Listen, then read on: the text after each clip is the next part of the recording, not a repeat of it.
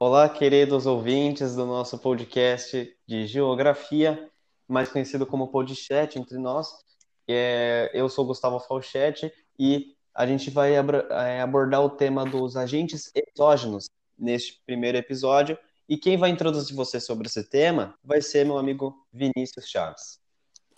Exatamente. Os agentes exógenos são os elementos naturais que alteram as formas superficiais a partir do processo externo é, um desses processos pode ser o intemperismo e até mesmo a erosão.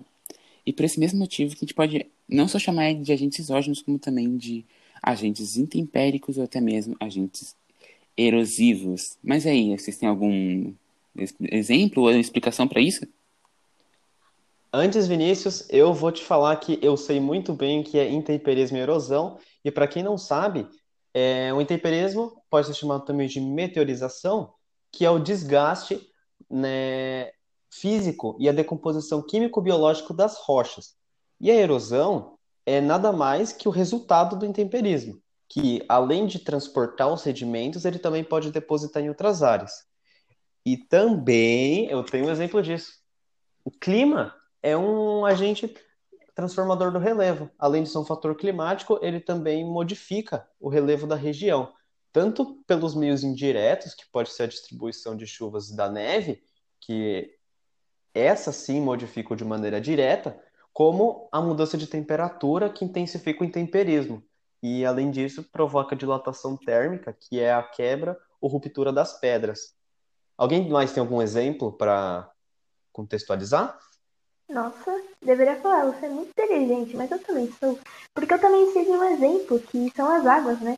Que elas promovem o intemperismo e a erosão de várias maneiras possíveis. E um exemplo é a água da chuva, que desgasta lentamente o volume externo do relevo e transporta sedimentos, que são as partes das rochas, né, para outras, outras áreas, né. Mas também temos as águas dos rios, também modificam as paisagens e o mesmo processo ocorre com a água do mar e o relevo litorâneo, né. Bom, alguém tem mais alguma coisa? Sim, um, mais um exemplo que influencia no nosso relevo são, é o próprio vento, pois ele pode transportar sedimentos de uma área para outra ou transportar sedimentos de uma rocha para, para outros lugares que pode mudar em algumas coisas como o nosso relevo ou nossa, nossa paisagem.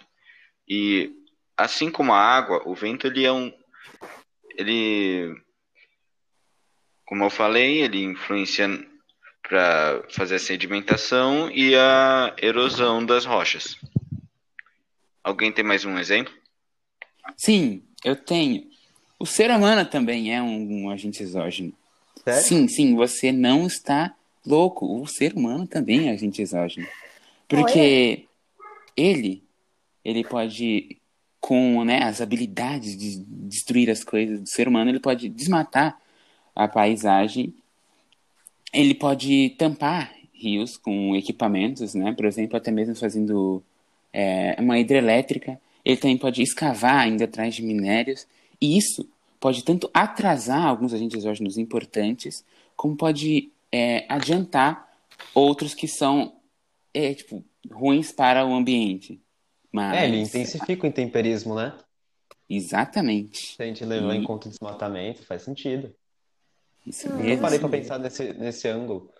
E será que ele interfere no cotidiano, então, os agentes exógenos? Ótima pergunta. É, poucos desses agentes têm influência direta no nosso cotidiano. Porém, como o clima e a chuva, eles influenciam diretamente no nosso cotidiano, podendo mudar, por exemplo, a nossa agricultura, aumentando ou não a produção. Hum, Uau. Interessante. Hum, interessante. Então quer dizer que, tipo, ele interfere diretamente, só que a gente pode sentir ou não, ele pode afetar drasticamente ou não a nossa vida.